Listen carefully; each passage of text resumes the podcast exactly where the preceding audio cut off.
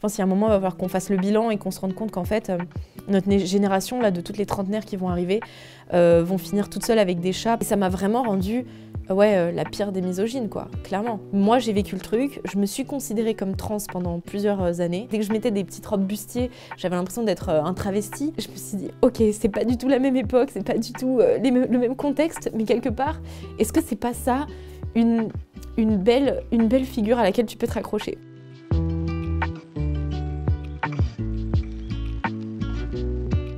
Je m'appelle Amélie Menu, j'ai 30 ans et euh, j'ai été, euh, on va dire, youtubeuse, créatrice de contenu sur Internet pendant, je pense, 6 euh, ans. Là, très récemment, je me suis fait embaucher par Omerta, donc, euh, qui est un nouveau média qui est en train de se lancer, en tant que journaliste. En fait, à la base, moi, je viens vraiment de la gauche. Comme j'étais euh, donc une artiste, j'étais dans le milieu artiste parisien, qui est de, de, gauche, voire même d'extrême gauche. C'était vraiment...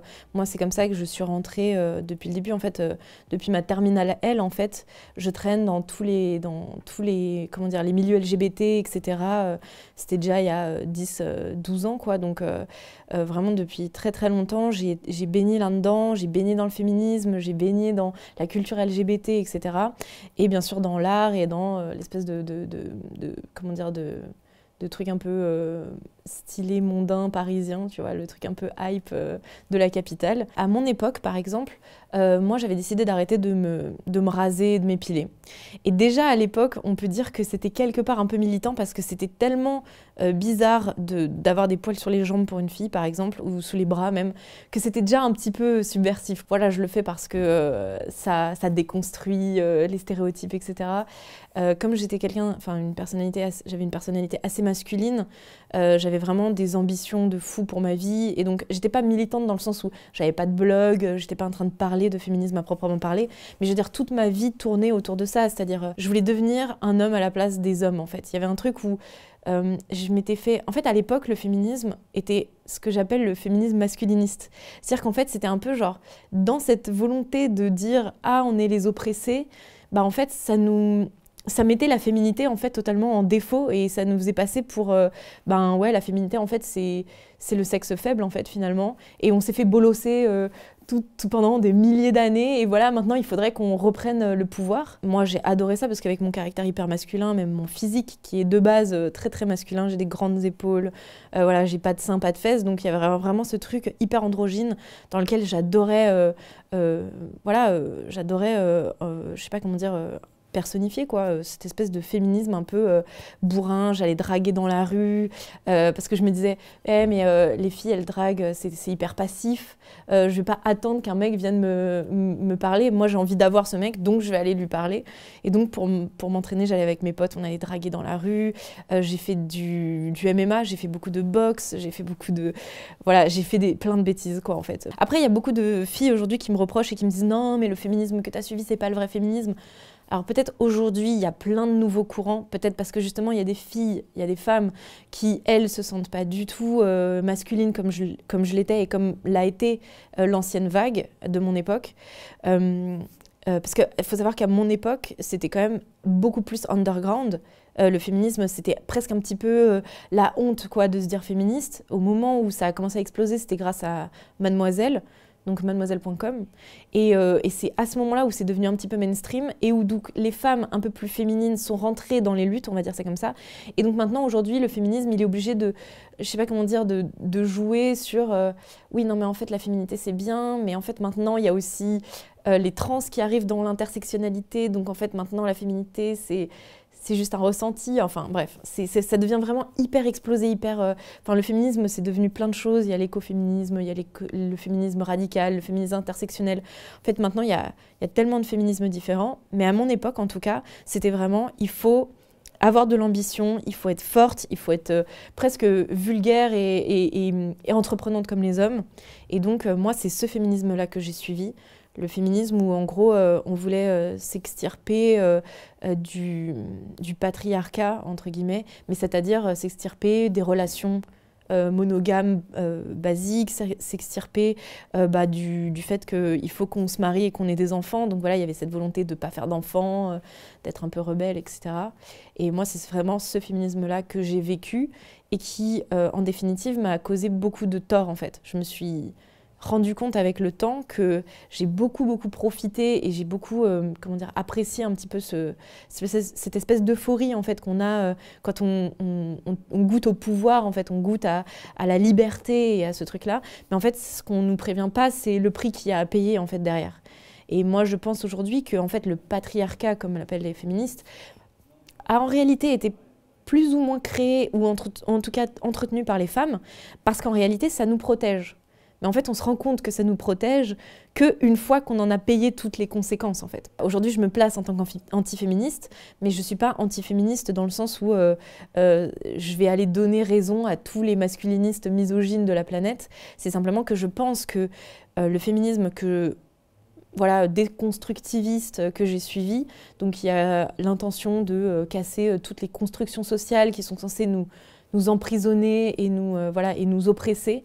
Euh, je me suis rendu compte, en fait, avec euh, le temps, la réflexion, la maturité peut-être aussi, qu'en réalité, il y a beaucoup, beaucoup de choses qui étaient là euh, ben, pour nous empêcher voilà, d'avoir de se retrouver à 30 ans avec une vie un petit peu misérable. Quoi. Et c'est ce que je vois aujourd'hui avec beaucoup de mes amis qui ont été, comme moi, un petit peu dans ce délire très féministe.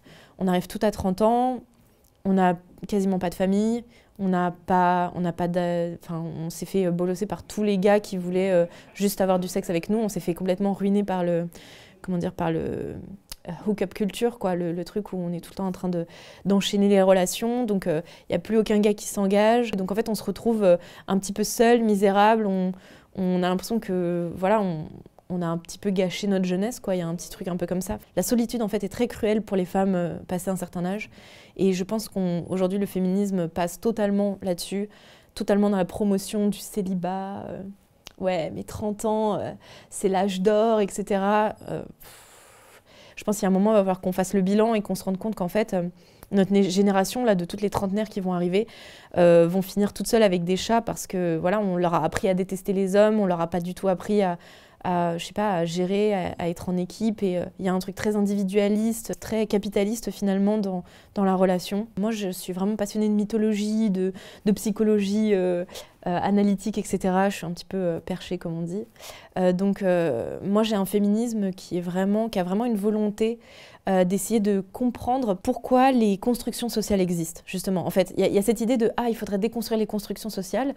Et moi, je me suis rendu compte qu'en fait, il y a beaucoup de constructions sociales qui sont pas si bêtes que ça et qui ont été en fait sélectionnées un petit peu euh, de la manière darwiniste, quoi, euh, pour fabriquer, on va dire, un, système qui marche le mieux possible avec tous les inconvénients que ça a, bien sûr, parce que le monde est cruel et injuste et c'est bizarre, quoi. Le, la vie est bizarre, on va dire ça comme ça. Et en fait, euh, l'humain a un petit peu euh, tâtonné pendant des milliers d'années pour essayer de trouver un truc qui marchait à peu près. Donc j'ai l'impression qu'il y, y, y a, un truc pur, il y a un truc vrai dans les constructions sociales. Et moi, mon but, c'est, au lieu de les déconstruire, ce serait d'essayer de, de, les, de les nommer, de les comprendre, de voir euh, en quoi sont indispensables dans, un, dans une certaine mesure. Il y, a aussi ce truc que je pense que, en fait, aujourd'hui, euh, quasiment tout le monde, je sais pas pourquoi, est convaincu que, genre, ah, parce qu'il y a une construction sociale, un, espèce de, socle basique, genre, bah oui, il faudrait que vers 25 ans, tu aies ton premier enfant, que tu te sois marié, etc. Parce qu'il y a ça, ça veut dire que toutes les autres options sont pas possibles. Du coup, ils voudraient tout casser, qu'il n'y ait plus du tout de repères. Comme ça, tout le monde fait ce qu'il veut et, et c'est parti, quoi. Alors que moi, pour moi, justement, juste dire, bon, bah voilà, si vous voulez prendre ce chemin sécurisant, enfin, en fait, euh, donner une base pour que la grande majorité des gens qui n'ont pas envie de se poser de questions, en fait, suivent cette base et ça leur conviendra très très bien parce que euh, il y a des caractères qui sont beaucoup plus, je sais pas, résilients et adaptés, on va dire, à, rentrer dans certaines cases.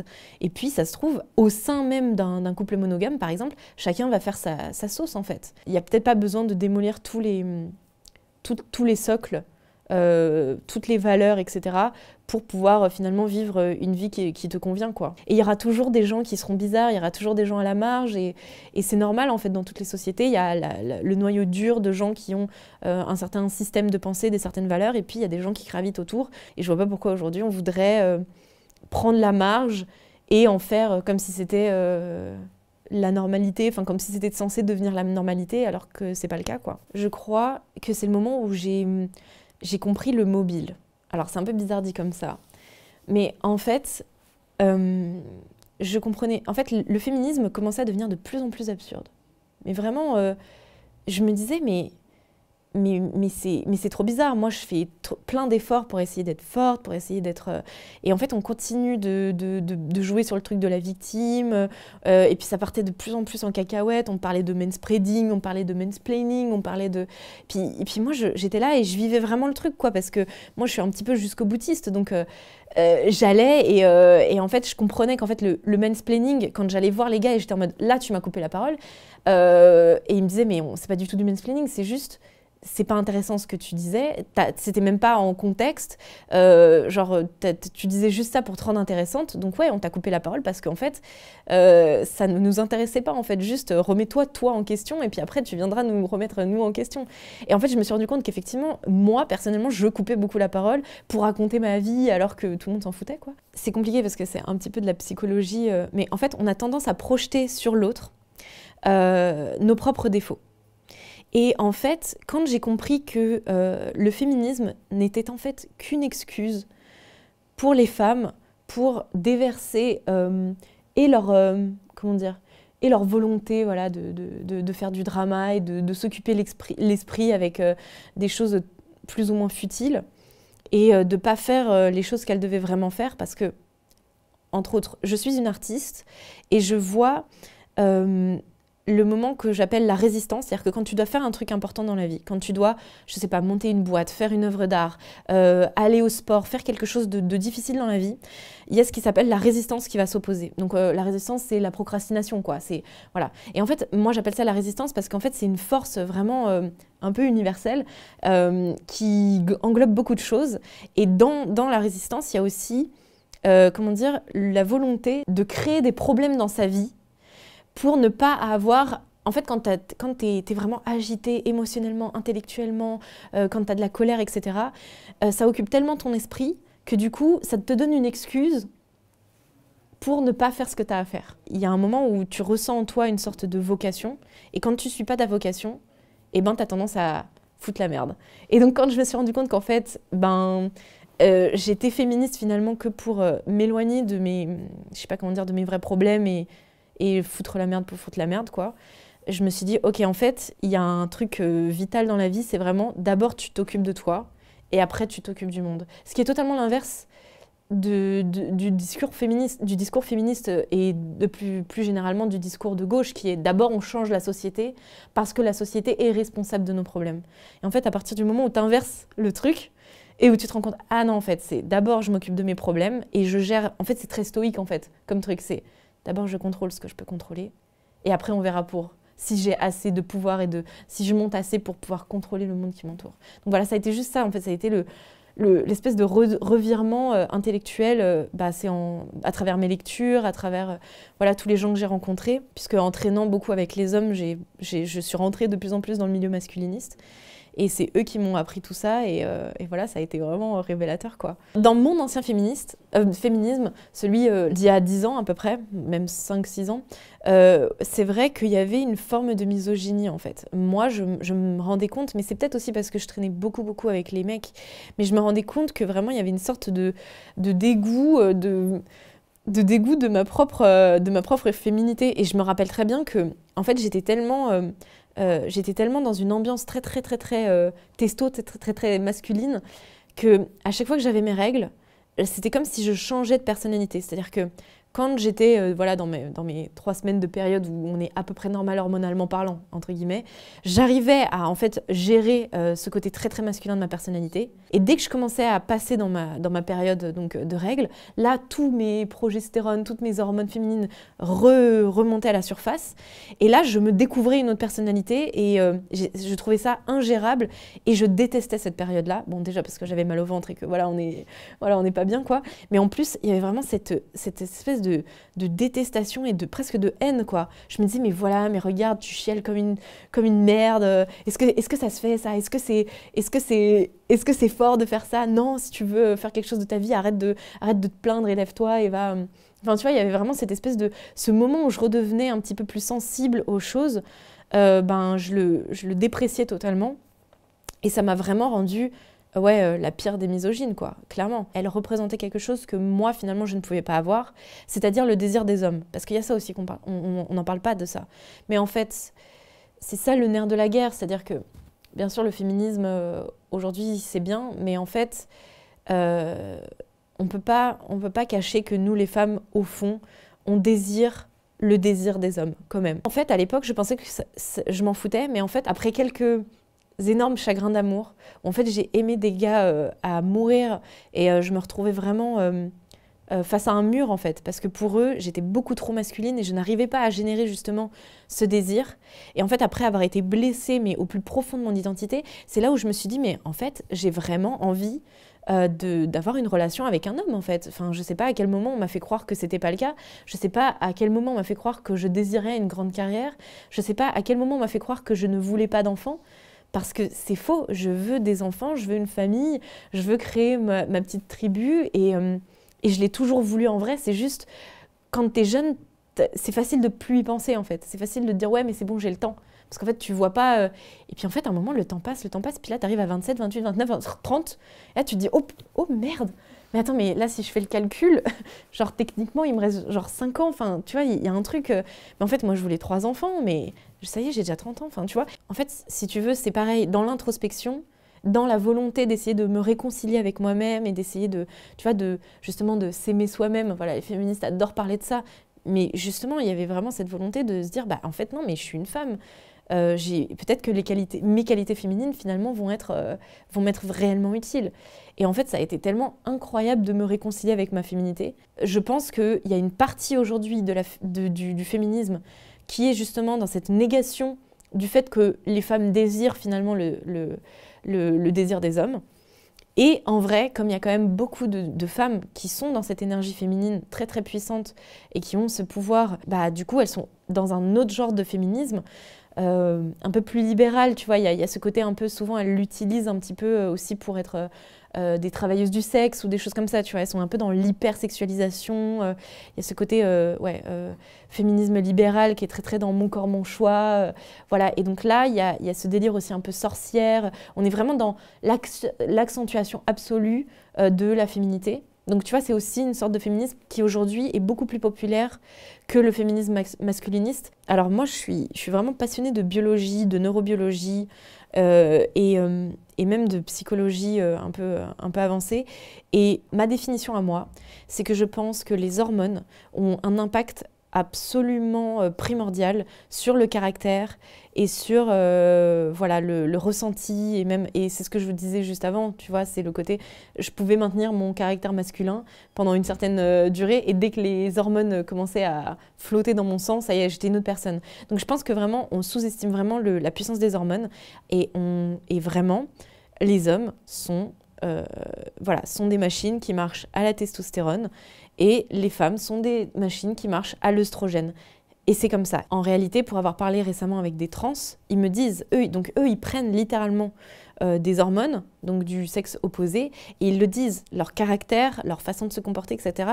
Tout, même leur façon de penser, même leur goût, euh, que ce soit leur goût euh, des hommes, leur goût, je sais pas comment dire, tout, tout change en fait. Je pense que même neurologiquement parlant, pour avoir beaucoup traîné avec les garçons, je me rends compte maintenant quand je parle à un cerveau féminin et quand je parle à un cerveau masculin. Et ça, c'est un truc qui est un petit peu bizarre parce que quand je me suis mis à interviewer donc, des trans euh, qui, euh, euh, qui donc sont des, femmes trans, mais du, coup qui sont nées hommes, en fait, j'étais assez choquée parce que malgré toute leur apparence, leur voix, leur douceur, tout, tout, tout semblait féminin, quand même, des fois, je posais des questions et là, je me disais, oh waouh, non, ça c'est un cerveau masculin, malgré les hormones, malgré tout. En fait, il y, a vraiment des, chemins de pensée, en fait, des façons de répondre, des façons de, capter euh, qui sont, je sais pas comment dire, profondément féminin, profondément masculin. Quand j'étais dans ma bande de potes euh, garçons, en fait, je n'avais jamais ma place réellement. Et c'était ça le truc un peu cruel, c'est que moi je voulais devenir un petit peu leur, pote, tu vois, je voulais faire partie de cette espèce de fratrie. En fait, on n'a pas notre place parce que simplement juste, il y a un décalage, genre juste que tu ne peux jamais vraiment, euh, je sais pas comment dire, rattraper quoi. Genre les hommes sont vraiment nés sur Mars et les femmes vraiment de Vénus. Et c'est pas parce qu'il y a des caractères qui diffèrent et qui peuvent peut-être, euh, tu vois, euh, euh, rappeler l'autre sexe euh, qui empêche le fait que bah voilà, on est quand même beaucoup beaucoup euh, impacté par nos hormones, on est beaucoup construit du coup chimiquement depuis la petite enfance par ces hormones-là. Pour moi, c'est ça, euh, c'est comme ça que je définirais un homme et une femme. On sait vraiment, il y a des études et tout qui montrent que par exemple, les petits garçons ont réellement besoin d'une figure paternelle pour se développer correctement. Après, moi personnellement, je ne sais pas si c'est prouvé scientifiquement que la femme a besoin d'un modèle euh, féminin, mais en tout cas c'est ce que moi j'ai ressenti.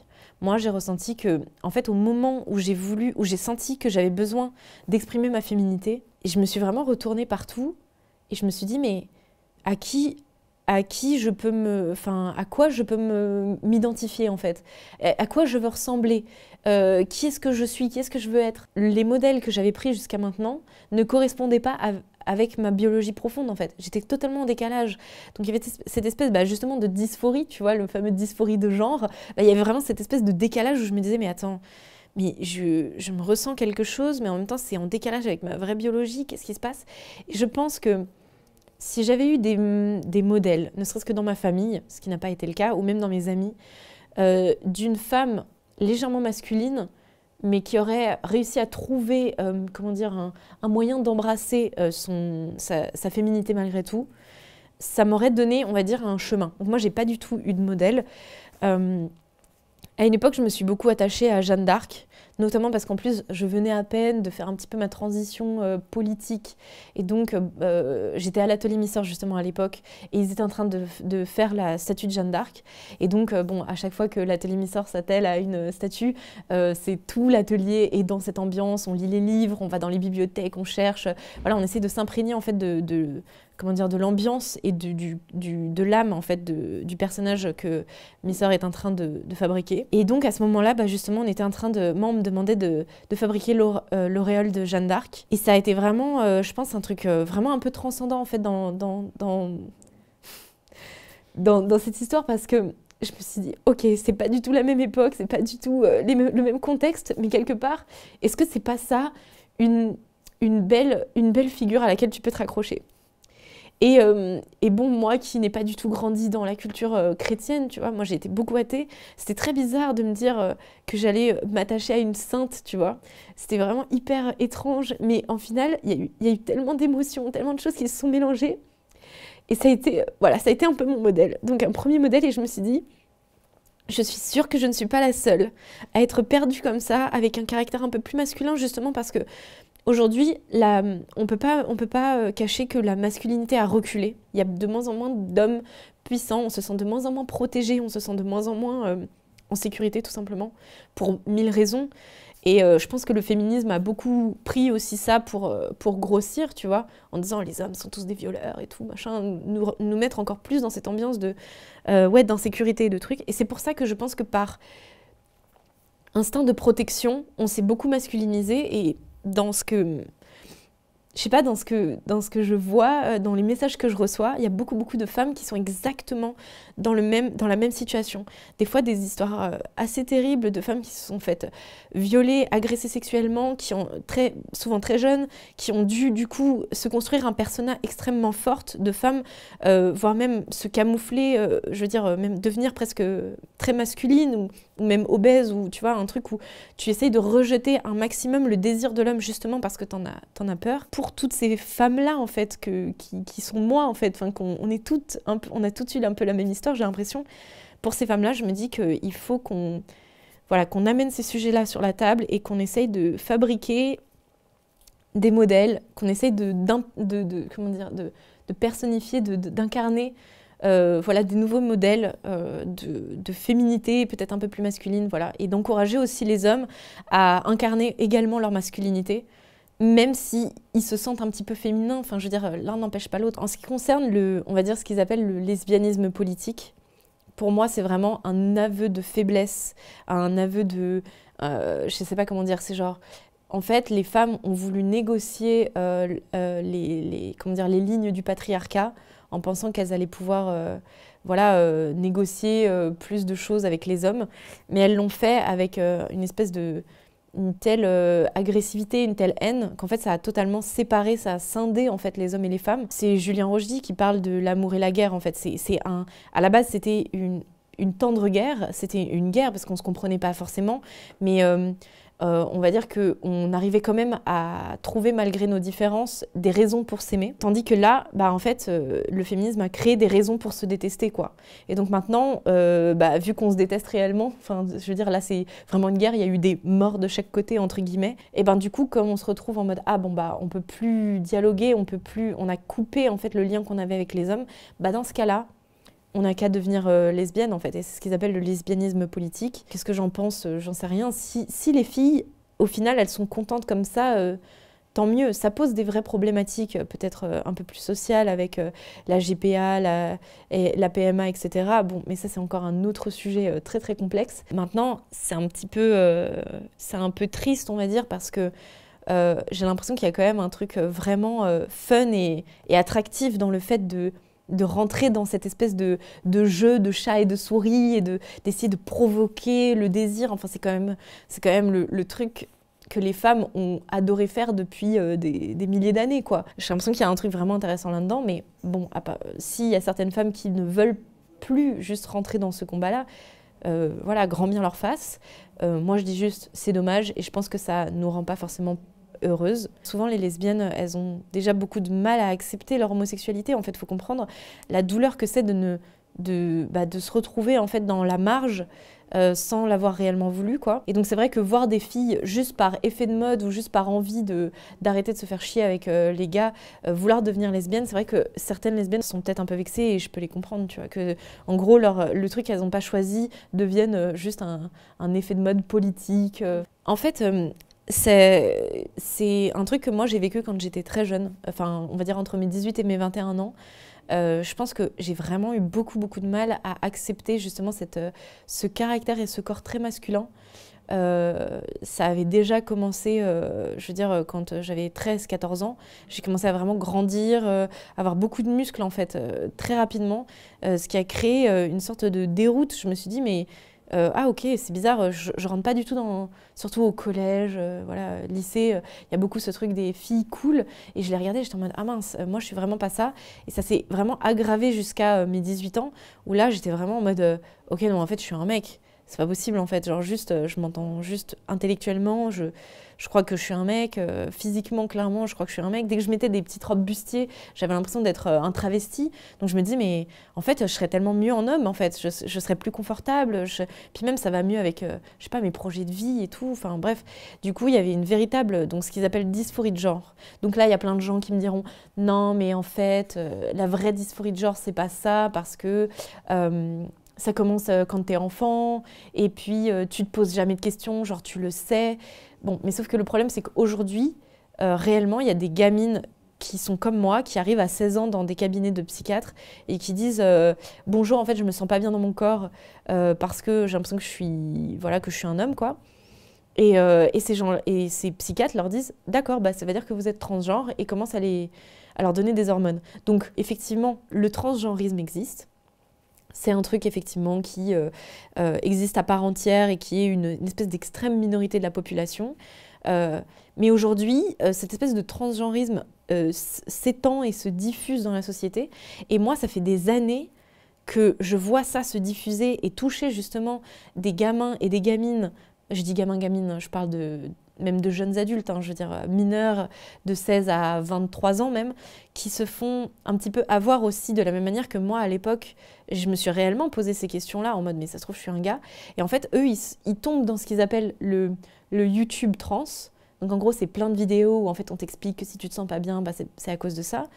Mais moi, si j'étais tombée, tombée là-dessus il y a 10 ans, mais j'aurais totalement accroché le truc, quoi. Mais vraiment, ça m'aurait, justement, ça m'aurait donné, tu vois, le, mode d'emploi, justement, que je te dis que je, cherchais. Donc, on m'aurait donné un mode d'emploi tout tracé en mode, t'inquiète, tu vas devenir un mec et tu vas devenir méga BG, tu vas avoir les muscles que tu veux, parce qu'il y avait ça aussi. Moi, je voulais devenir musclé et j'avais beau me bourrer de protéines et d'aller à la salle, mais petit quoi. J'avais juste mes grosses épaules et c'est tout quoi. J'avais toujours mon petit bidou et tout. J'avais pas d'abdos que je voulais. Donc je Mais si j'avais pu me, me piquer euh, euh, à la testo, mais je l'aurais fait, mais avec plaisir, tu vois. Donc bref, je, je vois bien le truc où, aujourd'hui c'est un petit peu pervers. C'est-à-dire qu'on on mélange un petit peu tout. Euh, en plus, aujourd'hui, on n'a plus le droit de poser aucune question. C'est-à-dire que moi, quand je commence à dire Alors oui, ça existe les trans, les transgenres, les transsexuels, etc. Il n'y a pas de problème avec ça, mais il y a peut-être une dérive bah ça y est, je me fais taxer de transphobe partout sur les réseaux et je suis pas du tout la seule. Hein. Je veux dire, tous les intervenants qui sont venus euh, dans mon documentaire, notamment euh, euh, les parents de, de Hippomonie ou les, comment dire, les psychiatres et psychanalystes de, de, de l'Observatoire de la Petite Sirène ou, même Doramuto, etc. Toutes ces personnes-là sont juste, elles ont posé des questions, elles ont dit attendez, peut-être qu'on va un petit peu trop loin et elles se font automatiquement taxer de transphobes et de je sais pas quoi. Donc en fait, on n'a plus le droit de poser des questions. Et en fait, c'est un truc, ça me reste dans le, je sais pas comment dire, au fond de la gorge depuis plusieurs années. Et j'avais fait il y a peut-être euh, en 2016, j'avais fait une vidéo sur internet qui disait, écoutez les gars, euh, ça commence, à, ça commence à vraiment partir euh, en cacahuète, cette histoire de, de, transidentité. Moi, j'ai vécu le truc. Je me suis considérée comme trans pendant plusieurs années. en fait, j'en suis revenue ne faites pas de conneries avec vos hormones et avec, vos, avec euh, les chirurgies et tout. Attendez un petit peu, peut-être que c'est peut-être que c'est pas ça votre problème en fait, peut-être que vous êtes juste comme moi et que vous avez un peu du mal. Et cette vidéo avait fait un bad buzz à l'époque parce que c'était déjà et j'avais dû la supprimer au bout de deux mois parce que j'en avais tellement marre des commentaires de trans qui venaient me dire non mais t'as rien compris en fait t'es pas vraiment trans et tout j'ai dit bon ok c'est pas grave bon et donc cette vidéo là d'ailleurs qui que j'ai mis en partie dans mon docu euh, voilà, c'était déjà mon premier, euh, ma première petite euh, pichenette dans le truc. Et puis, voilà, j'ai ravelé le truc et je me suis dit, bon, écoute, t'es pas assez calé pour parler du sujet, tu sais pas qu'est-ce qui. Enfin, voilà, t'as aucune légitimité, ça se trouve, tu comprends rien, tais-toi, et puis voilà. Et puis, en fait, le truc devient de plus en plus je sais pas comment dire, devient de plus en plus important, notamment aux États-Unis. Ça a commencé à, vraiment péter. Il commence à y avoir des, drames qui arrivent euh, en Angleterre, euh, en Suède, aux États-Unis et tout. Il y a des choses horribles qui, nous reviennent. Et en fait, euh, cet été est sorti donc le What is a Woman de Matt Walsh. Et là, j'ai trouvé ce documentaire, donc il a fait un, vrai buzz, et je l'ai trouvé pas très bien amené en fait il est très bien et tout, il, montre bien un petit peu les paradoxes et tout. Mais bon, faut quand même, Malbroche, c'est quand même un, conservateur, euh, voilà, qui est anti-avortement, etc. Et je me suis dit, tiens, ça manque quand même, euh, tu vois, de vécu, quoi. Ça manque de. En fait, il comprend pas vraiment ce qu'on ressent, il comprend pas où est-ce qu'on, par quoi on passe réellement. Il veut juste ridiculiser, en fait, finalement, euh, tout ça d'un seul bloc. Et donc, je me suis dit que, ben ça valait peut-être le coup que je tente euh, le, bah, le documentaire en fait. Donc j'ai bien fermé ma bouche pendant plusieurs années et là, euh, voilà, j'ai tout, tout pris et j'ai mis un petit peu mes tripes sur la table quoi.